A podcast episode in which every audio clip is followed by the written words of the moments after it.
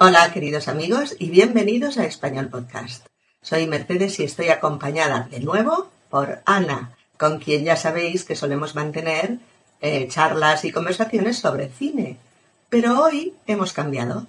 Estábamos hablando de comidas y de platos que nos gustan y hemos pensado que podría ser un tema mm, útil para vosotros conocer, nada, muy poquitos, ¿eh? pero algunos platos eh, de la cocina española y por qué nos gustan tanto. Este es el episodio número 150 y tratamos sobre eso, platos españoles, cocina española.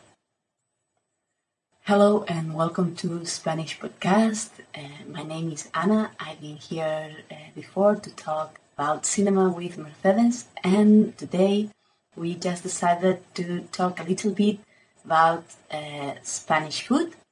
We will check some dishes that we especially like about our gastronomy. This is Spanish Podcast 150th episode. We hope you all like it. Pues la verdad, amigos, es que mm, la cocina española mm, nos gusta muchísimo. Eh, también nos gustan otras cocinas, pero la de nuestro país es muy variada. Eh, es cierto que si conocéis un poquito la distribución geográfica y política de, de las comunidades españolas, pues habréis leído en algún momento que un poco cada, cada comunidad es como, como un país en sí mismo. Galicia es el país gallego, eh, el país vasco, el país catalán, mm, Castilla-León tiene su propia personalidad y cada comunidad tiene una cocina que se llama autóctona, propia, mm, y que suele ser muy diferente eh, de, de, las de las otras comunidades y muy rica, muy buena.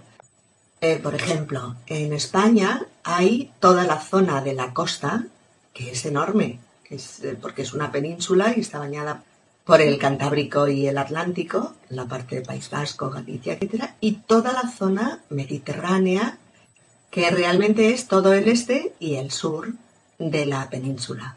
Entonces, eh, en esta zona, pues claro, lo normal son los guisos marineros o los guisos eh, de pescado, que los hay con una gran, gran diversidad de maneras de preparación y que la verdad es que todos son muy ricos. Eh, después hay pues toda la cocina más, eh, más interior, de las zonas más centrales, con guisos de mucho carácter, muy recios, estofados de carne, asados de cordero, eh, guisos muy eh, intensos de sabores, aderezados con muchas especias, con caldos muy concentrados, muy espesos y que son muy ricos. Tenéis que pensar que lo que vamos a decir es una reducción mínima de lo que es la cocina española. Lógicamente, si fuéramos zona por zona, veríais que la riqueza de la gastronomía de cada zona, de cada comunidad, es extraordinaria, pero eso no lo vamos a poder tocar en este podcast, que vamos a saltar un poquito eh, sobre algunos de los platos que nos gustan para compartirlo con vosotros. Además, otra cosa a resaltar, Mercedes, sobre la cocina española y mediterránea especialmente, es lo saludable que es. Es decir, la cocina mediterránea, tanto de España como de Italia, como de Grecia, por ejemplo, se pone siempre como como ejemplo de una cocina que es eh, muy positiva para el organismo, para el corazón, para, en fin. La salud en general. Exactamente, para, para toda la salud. Porque se usa, por ejemplo, el aceite de oliva para cocinar siempre en lugar de, por ejemplo, la mantequilla. Y porque en general está basada en productos frescos, ¿no? Eso no quiere decir que hoy en día los hábitos mmm, culinarios eh, han cambiado mucho y se tiende a comer elementos que están previamente preparados y previamente elaborados, lo cual normalmente es menos saludable, ¿no? Y también pues eh, grasas de tipo industrial, como por ejemplo en, las grasas y azúcares de panadería, etcétera, que tampoco son muy, muy saludables para el organismo. Pero bueno, tenemos una, una base culinaria, gastronómica, que es muy potente porque también tiene muchísima tradición histórica, ¿no? y que a la vez es muy saludable. Fíjate que el, el otro día comentábamos que dos de los elementos clave de la cocina mediterránea resulta que provienen de la cultura grecorromana, o sea, desde hace eh, dos mil años. Y esos dos elementos, pues, son, por ejemplo, el ajo y el aceite de oliva. El ajo, que es una especia o un condimento que usamos en muchísimos, en muchísimos guisos y preparaciones culinarias de la cocina española y que le da un sabor excelente. Eh, es verdad que estamos acostumbrados, ¿verdad? Aquí en España a comer el ajo también crudo mm. o, o, muy poco hecho y que, bueno, puede haber gente a lo mejor que, que, bueno, esta cuestión del olor tan intenso que puede desprender la boca o el aliento después de una comida con ajo crudo, pues no le guste mucho, pero realmente a algunos platos a la plancha, por ejemplo, eh, las gambas a la plancha o la sepia a la plancha o cosas así que simplemente se ponen en la plancha, se les pone una pizca de ajo picadito y perejil y sal y aceite de oliva y nada más. Y eso, es buenísimo, ¿no? Hay, o sea, no hay otra receta que realce más, por ejemplo, el sabor de las gambas, ¿no? Otros preparados donde se puede añadir el ajo crudo, pero al final en forma de lo que llamamos aquí picada, que es una mezcla de pan tostado, eh, el, ajo, eh, frutos secos y, azafrán, ¿no? Se añade al final de los guisos de, pescado, por ejemplo. Oh, les da un sabor. Exacto, les da un sabor, les realza el propio sabor del guiso, ¿no? Por ejemplo, hay, hay, una sopa que es muy rica, que es una sopa marinera, que es la sopa de rape, ¿no? Que se hace con cabezas y carne de rape y se le pueden añadir o unas almejas o unas gambas, o, ¿no? las típicas cosas que, traían los marineros y que, que, bueno, que conforman esa cocina de mar, ¿no? Como tú decías, y que es absolutamente deliciosa. Aprovechando que hablamos así de las especias y los condimentos y esto, es que claro, lo, curioso de España es que mm, como ha sido un país mm, que siempre ha tenido Mm, bueno, invasiones y conquistas por parte de, los vecinos, de todos los vecinos, ¿no? De, arriba, del este, del, sur africano, etcétera, pues lógicamente ha quedado el pozo, la huella de las comidas que estos pueblos traían y que acababan mezclándose con las nuestras propias. Por ejemplo, eh, es, muy interesante ¿no? saber que años de convivencia con, con la cultura árabe dejó una impronta importantísima en nuestra cocina eh, que eh, tiene que ver, por ejemplo, con, con, lo que aportaron en especias como la canela, el azafrán, la nuez moscada. E igual también que las diferentes culturas nos han ido dejando su pozo, por decirlo así, en nuestra gastronomía, también los diferentes oficios que ha habido en España en el pasado durante largo tiempo han ido conformando también una gastronomía específica adaptada al trabajo específico, ¿no? Por ejemplo, hay un plato que lleva en su nombre el trabajo de uno de los oficios artesanos más antiguos, que es el bacalao ajuarriero o bacalao al ajuarriero, ¿no? Sí. Que se hace tanto en Andalucía como también se ha hecho en Navarra y puede que en algunas otras eh, zonas del norte, ¿no? ¿Qué son los arrieros? ¿no? Tú, sabrás... Eh, Un poquito. tú sabrás lo que son. Los arrieros son normalmente hombres, aquellos hombres que transportaban eh, a lomos de sus mulos distintas mercancías, cuando no existían los coches y las redes de comunicaciones todavía no estaban desarrolladas. Entonces los arrieros podían transportar pues, eh, desde huevos, a frutos secos, a verduras, etcétera, ¿no? Normalmente de un pueblo a otro. También podían transportar otro tipo de cargas que se continúan transportando en la actualidad, como por ejemplo el corcho. En Andalucía todavía hay arrieros que tienen que subir al, parque natural de, los alcornocales, de donde se saca el corcho, y transportar esas corchas a lomos de, de los muros. ¿no? ¿Qué sucedía? que muchas veces estos hombres tenían que estar en, camino mucho tiempo y tenían que llevar con ellos alimentos que, se conservaran y que pudieran cocinar. Claro. por ejemplo, el bacalao seco. ¿no? ¿Qué hacían? Se paraban cerca de un río, remojaban allí el bacalao para quitarle la sal Claro. y entonces lo cocinaban. ¿Qué otro elemento llevaban? El ajo. El ajo, que es un elemento, que es un, un condimento que efectivamente soporta todo tipo de, Sí. de inclemencias, ¿no? Entonces llevaban mucho ajo para darle un sabor fuerte a aquello, el bacalao y a veces un huevo para, para ujú. condimentar, ¿no? Tenía que ser una comida muy calórica para seguir trabajando, ¿no? Sí. Y como este ejemplo del, del ajo arriero, pues hay muchos otros platos, ¿no? En el caso de los marineros está mucho más claro, ¿no?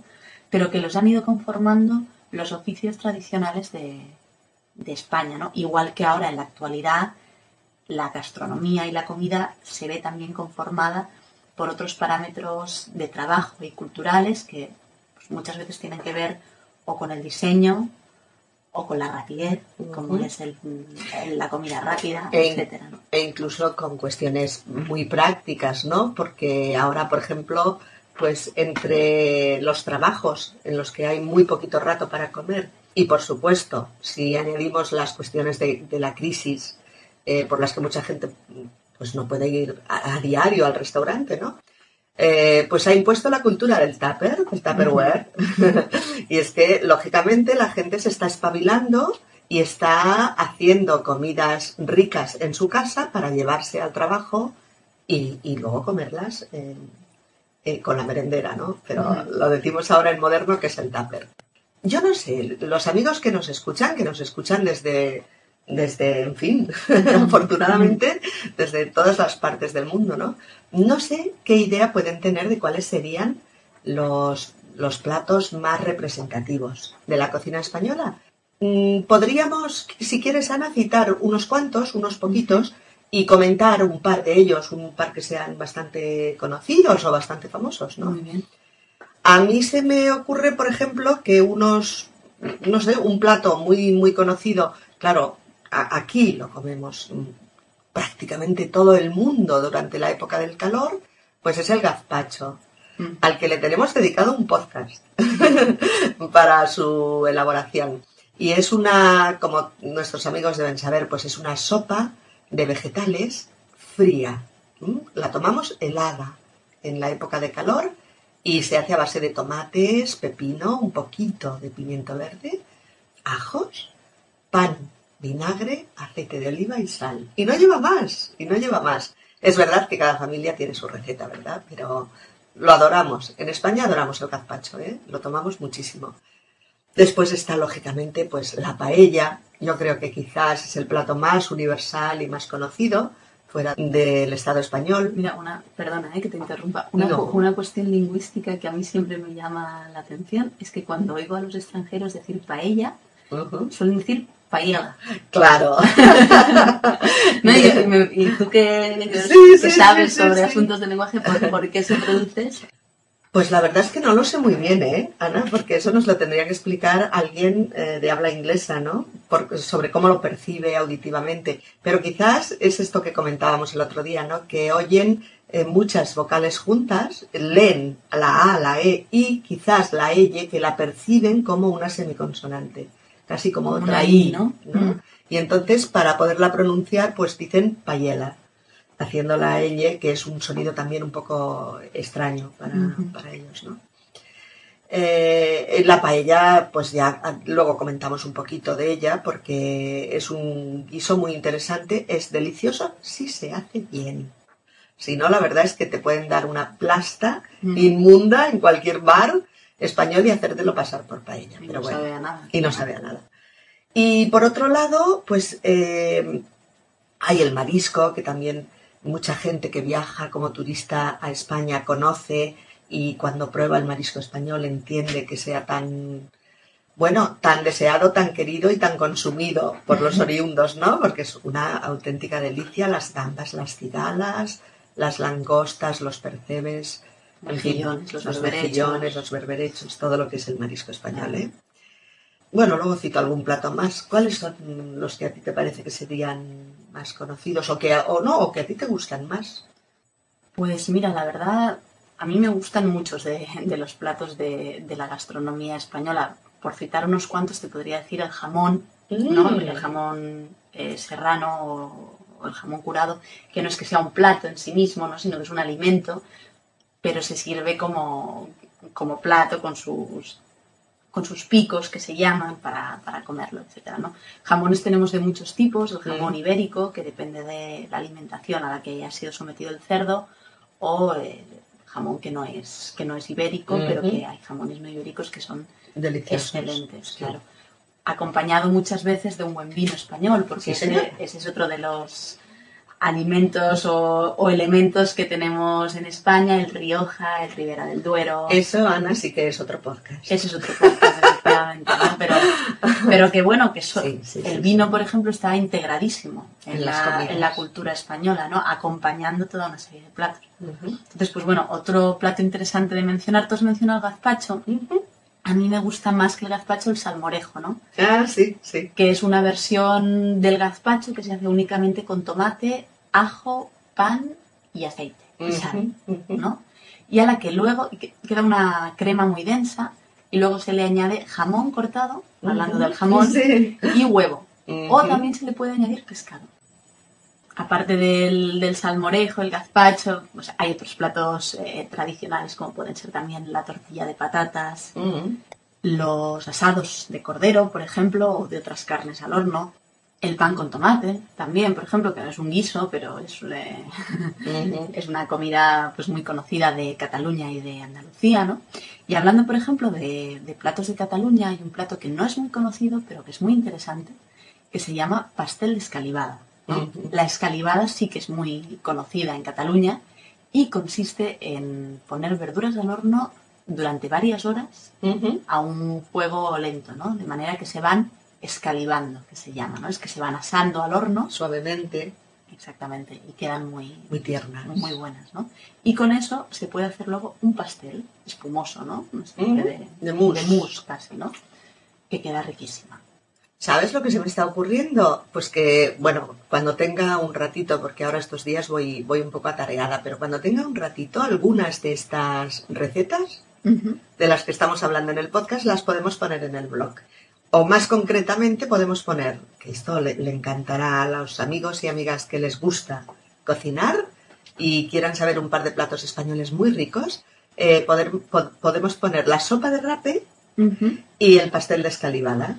Pues la verdad es que me, me parece una idea excelente para, para aquellos Muy seguidores de. Spanish Podcast que, Que les guste, les que sean la- cocinillas. Que les ¿eh? guste la cocina, sí, sí, sí. ¿Sabéis lo que es cocinillas, amigos? La gente que le gusta mucho meterse en la cocina y hacer platos. Pues mira, para los buenos cocinillas hay otra receta que es indispensable en la gastronomía española y que puede ser también curiosa para poner en, en el blog En de el blog. Spanish Podcast, que es la del cocido, ¿no?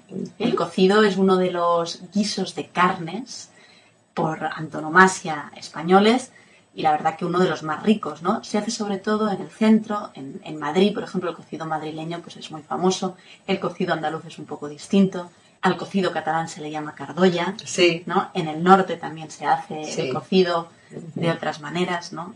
Es decir, es un plato que es muy alimenticio, muy potente, ¿no? Y que lleva una variación de carnes, de verduras, de legumbres y luego de alimentos como pues, el tocino, la morcilla, el chorizo, ¿no? Que entran dentro de las carnes y que, en fin, además de, de alimenticio, pues es sabroso y es, y es rico. Pero además de carne de cerdo lleva otras, ¿no? Yo creo que he visto cocidos con gallina o con ternera, ¿puede Lleva, ser? lleva carne de ternera, que es el, Ah, vale. el morcillo, que Es le verdad. llaman. Eso O es. el jarrete también se llama la parte de, del animal que se utiliza para el cocido, ¿no? Eh, una cosa curiosa del, del cocido es que mm, proviene de lo que antes se llamaba olla podrida, ¿no? Vaya nombrecito, ¿no? ¿Se les pudrió la olla? No. No, no, no, no, no. La olla podrida, que era un guiso castellano, eh, a pesar de lo que pueda parecer, porque en esas épocas muchos de los alimentos que se consumían no estaban en el mismo estado Saludable. saludable que, en el que pueden estar hoy los alimentos, ¿no? sino que estaban medio podridos. Pero en el caso de la olla podrida, el nombre viene de olla poderida. No podrida, sino poderida, ¿no? ¿Y qué significa olla poderida? Pues significa olla poderosa. Claro. Porque eh, los, los, habitantes de, de, la época se fijaron en que era una olla muy sustanciosa y con muchos nutrientes. Claro. Eh, y que, vamos, comerse un plato de aquello, pues era, era muy poderoso, ¿no? Y a la vez, ¿de dónde venía, no? La, la olla poderida, porque esto eh, es un plato, pues, antiquísimo, ¿no? Viene de los guisos que hacían los judíos por allá por el siglo XV, es decir, hace muchísimos... 500 años. Muchísimos siglos, ¿no? Eh, un guiso que se llamaba adafina, ¿no? Que era un guiso con carnes, con, también con verduras y que incluía pues otros elementos como la calabaza o eh, las ciruelas secas, ¿no? Y que se cocinaba el día antes del sábado, se dejaba toda la noche hirviendo para poder comer, para poder comer caliente Todo el eh, al terminar el, y los castellanos se fijaron en ese guiso e hicieron su propia réplica, Mm, digamos, bueno. que se llamó olla poderida y que al final desembocó en el, En el famoso en el cocido. actual cocido. Ujú. Mm. En otro podcast yo creo que lo que tenemos que intentar, bueno, al menos de la zona de Madrid, que la conocemos un poquito más, sería decir dos o tres sitios donde se puede comer un cocido, ¿no? Como Dios manda, buenísimo y hecho a la antigua usanza. Pues mira, ya que lo preguntas, ¿Sí? es muy rápido de Ah, mencionar. En Madrid, eh, los sitios más famosos para comer cocido son el Lardi, eh, la Bola Sí, también, es verdad. y eh, luego hay una especie de cadena que se llama la Daniela, Ah, sí, que sí, también que es está allí muy- en Arco de Cuchilleros. Efectivamente, en esa calle hay una, pero hay, hay más por todo el centro. Eh, luego el Malacatín, que está en la Latina. Y, y, bueno, y debe haber algunos sitios más, ¿no? Esos son como los más conocidos, pero luego es muy habitual en Madrid, por ejemplo, poder encontrar cocido en el menú del día. Ah, eso sí que es genial, ¿no? O sea, tú por, por 9 euros, por, Por ejemplo, 9 o 10 euros te puedes tomas comer. un cocido Claro. delicioso, ¿no? Que, mira, otra cosa interesante, ¿no? Porque cuando uno se pide cocido en el menú, se toma de primero y de segundo, ¿no? Pero el cocido, habitualmente, lo que tenía es lo que llamaban los tres vuelcos. Sí, es verdad. Que se llamaban vuelcos porque se volcaba la olla, Claro. ¿no? Entonces, en el primer vuelco se comía la sopa. La sopa que está buenísima. con la pasta, con los fideos o, con, o bueno, o sin ella, ¿no? En el segundo vuelco vienen las legumbres Y verduras. y verduras. Claro. Es decir, normalmente garbanzos Con eh, pues acelgas, Eh, patatas, col. exactamente, col, con zanahoria a veces, Eso, zanahoria también, sí. etcétera, ¿no?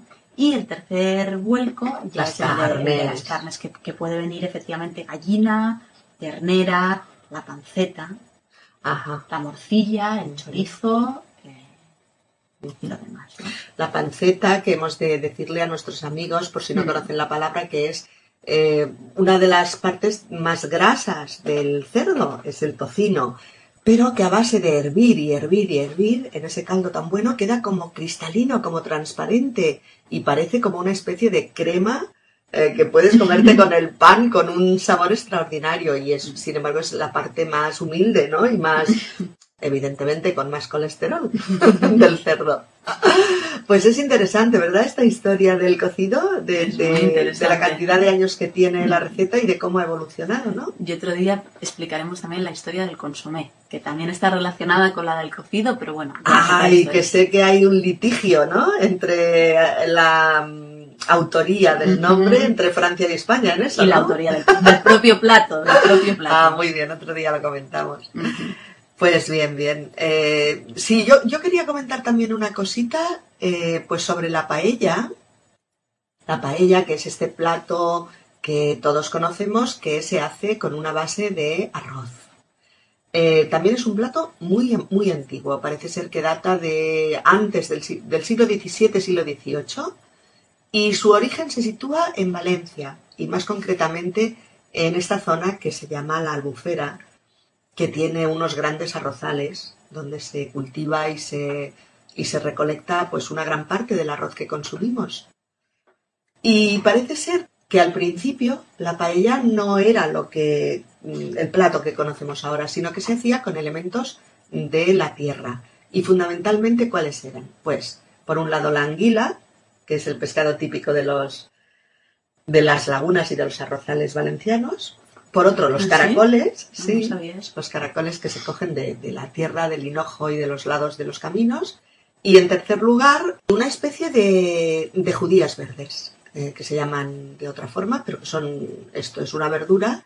Es- estos tres ingredientes eran los principales y además luego se ponía un sofrito base con, con eh, cebolla, un poquito de ajo, mm, quizás tomate, le añadían algunos, otros consideran que es una herejía añadirle tomate a la paella y luego el caldo.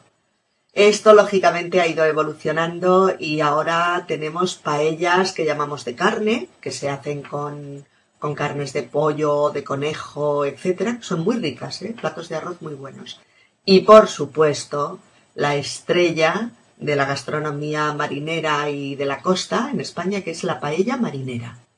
Que es lo O que de marisco. O de marisco. Marisco. Y que tiene eh, eso es lo que compone el plato, además del arroz y las verduras, pues las gambas, las cigalas, los mejillones, las almejas, puede tener rape, Mm.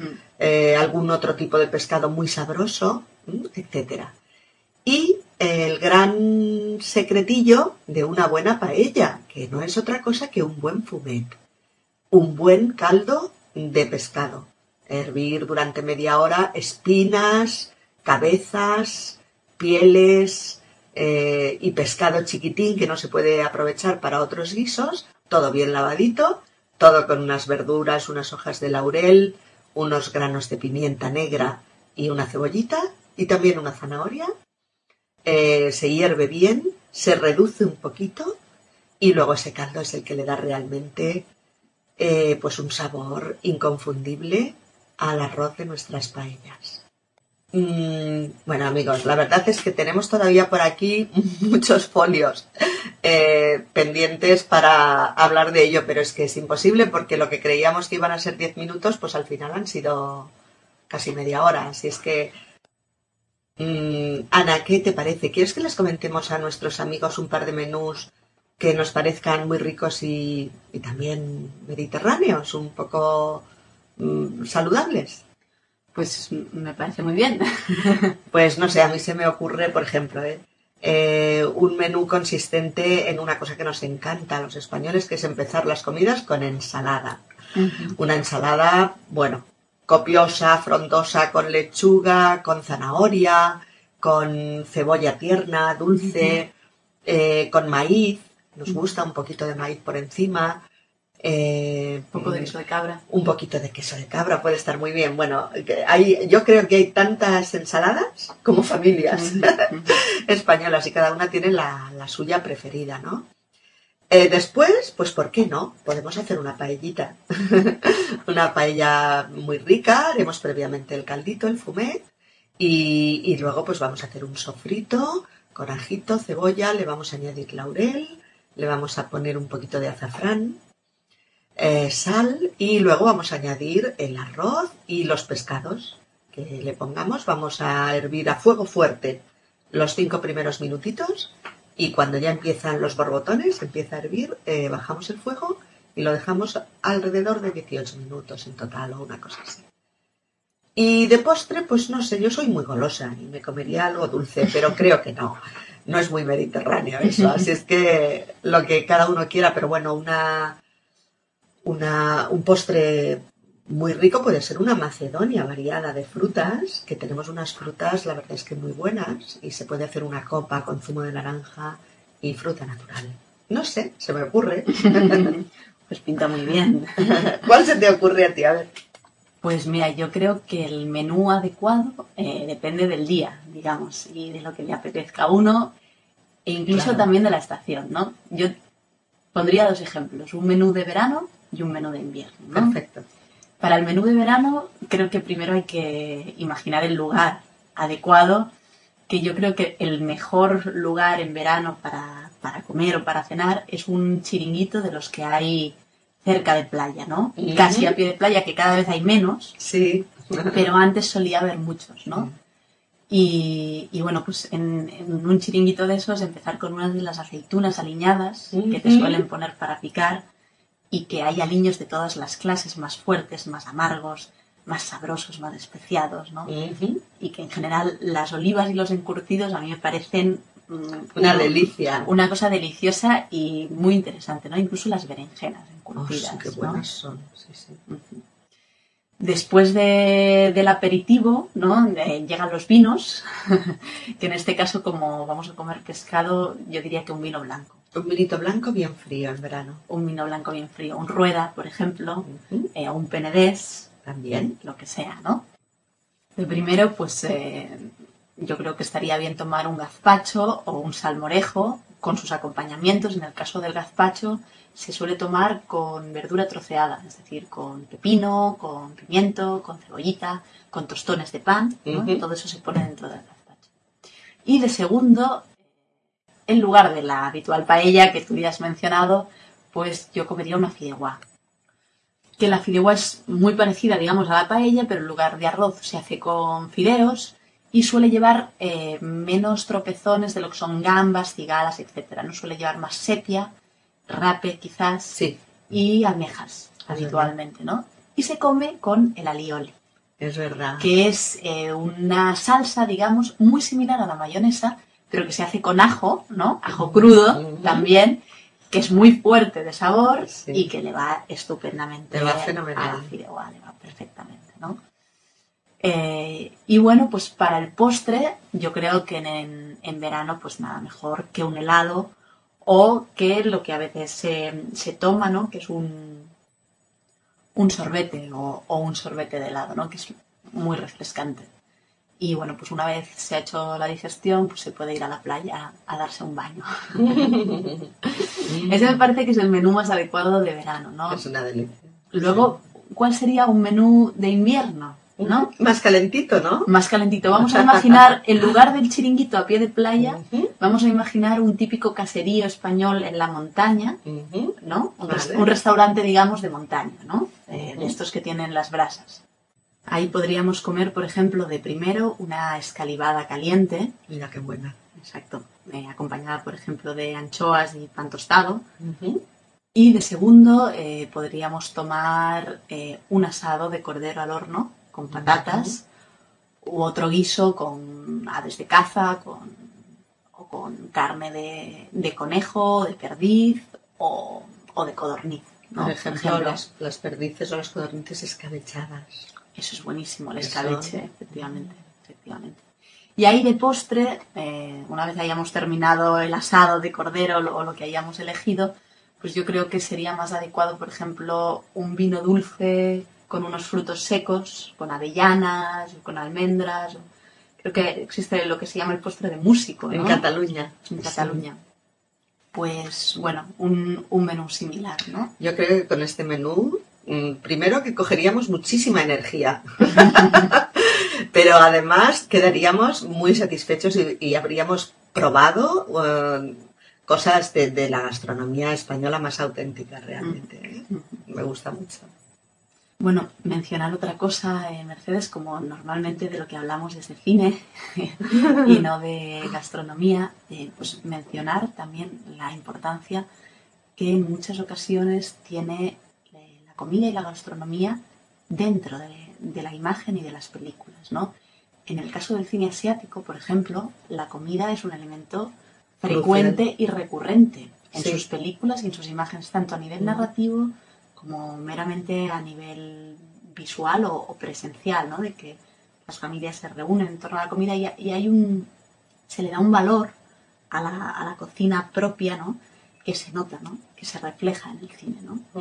Eh, en el caso del cine español, pues no siempre la gastronomía está tan reflejada o, o con tanto cariño, ¿no? Pero en cualquier caso es un, un tema interesante ver cómo el cine y la gastronomía encuentran espacios en común. Eh, bueno, ese es un proyecto que tenemos. Lo que pasa es que no, no nos atrevemos todavía a decirlo muy en firme porque es que realmente nos lleva mucho tiempo. Os podéis imaginar, ¿no? Pues eh, leer las cosas, eh, ver las películas, organizar el guion del podcast, etcétera. Pero es cierto que a Ana y a mí nos haría muchísima ilusión eh, hacer un podcast de aquí a dos o tres meses quizás sobre el papel de la gastronomía y de la cocina en el cine. O sea, hacer un podcast sobre comida y cine o sobre cocina y cine, como le queráis llamar, ¿no? Y entonces, bueno, pues analizar, qué sé yo, 10 o 12 películas muy, muy, muy famosas en las que uno de los protagonistas es, eh, es esto, es la comida, ¿no? Así es que os lo adelantamos, pero desde luego no ponemos fecha, porque, en fin, esto hay que sacarlo de un tiempo que a veces eh, es difícil conseguir. Eh, añadir solo una cosita, y es que eh, mm, nos hubiera gustado hacer un repaso mucho más en profundidad por la gastronomía de todas las comunidades y áreas geográficas españolas, pero es evidente que es imposible que no nos lo tomen en consideración, porque no hemos mencionado la gastronomía de muchos lugares que adoramos y que es una que contienen platos riquísimos, pero solo hemos querido dar, pues eso, una pincelada que ya nos ha llevado más de media hora de, diálogo. En cualquier caso, esperamos que hayáis disfrutado, que os hayáis informado un poquito más sobre nuestra cocina y los lazos y los vínculos que tiene con nuestra historia y nuestra cultura y esperamos que sigáis con nosotros para eh, compartir los próximos temas que esperamos que sean siempre útiles para haceros progresar con vuestro español. Bueno, Mercedes, pues eh, muchas gracias por invitarme una vez más a Spanish Podcast. No, no, no, no, ¿eh? de eso nada. Las gracias te las damos nosotros a ti porque siempre nos proporcionas episodios eh, con conversaciones y con diálogos Bueno. extraordinariamente interesantes. Bueno, eh, en cualquier caso, lo que vamos, lo que quería mencionar en relación a- al tema que hemos tratado hoy es que bueno, la gastronomía eh, es parte de la cultura de los lugares, ¿no? Y también muchas veces la gastronomía es una puerta de acceso a, a nuestra cultura en lugar de, digamos, de entrar a través de la política o de la historia, o, ¿no? verdad. Igual que nosotros eh, podemos hacer con la comida asiática o eh, con la comida hindú, etcétera, ¿no? Bueno, mencionar también que en general hay una gran parte de la comida europea y más específicamente de la comida mediterránea, pues que es una comida muy interesante, muy variada, muy saludable, ¿no? Y a la gente que quiera venir a España a probar la comida de aquí o que quiera probar la comida de España en el extranjero, porque también hay muchos restaurantes eh, de tapas o de, o de españoles que se han ido fuera, ¿no? Sí. Pues que vengan, que investiguen, que prueben los vinos, que prueben el jamón, que prueben los quesos, que prueben las tapas, que busquen los guisos, ¿no? Eh, que, que- que se informen antes, ¿no? Porque sí que es verdad que hay muchos lugares en que se ofrece una comida española, pues que es muy, muy de- desmejorada, por decirlo Muy de alguna pobre manera y mal hecha. muy pobre y muy poco cuidada, ¿no? Pero en cambio hay muchísimos sitios donde hay una fidelidad y un compromiso con Sí. la manera de cocinar, con los sabores y con la calidad, ¿no? Que no siempre significa que sean sitios caros, No, para claro, nada, para nada. Eh, pero que, que bueno, ¿no? Que es parte del amor que hay aquí por, por comer bien y que está muy relacionado, yo creo, con, con la, con la cultura española de compartir con los demás. ¿no? Es verdad. Porque, por ejemplo, las cañas en los bares con las tapas, Sí. etcétera, ¿no? Es una cultura muy de, de comunidad, ¿no? Entonces, Sí. creo que es algo muy bonito que, que hay aquí y que, y que, bueno, que es interesante que otra gente conozca y pueda disfrutar también, ¿no? Claro. Qué bonito, sí, es verdad. Bueno, pues me parece que ya lo dejamos aquí. Nos despedimos. Y nos despedimos. Bueno, amigos, un fuerte abrazo, que todo os vaya estupendo y hasta la próxima. Adiós.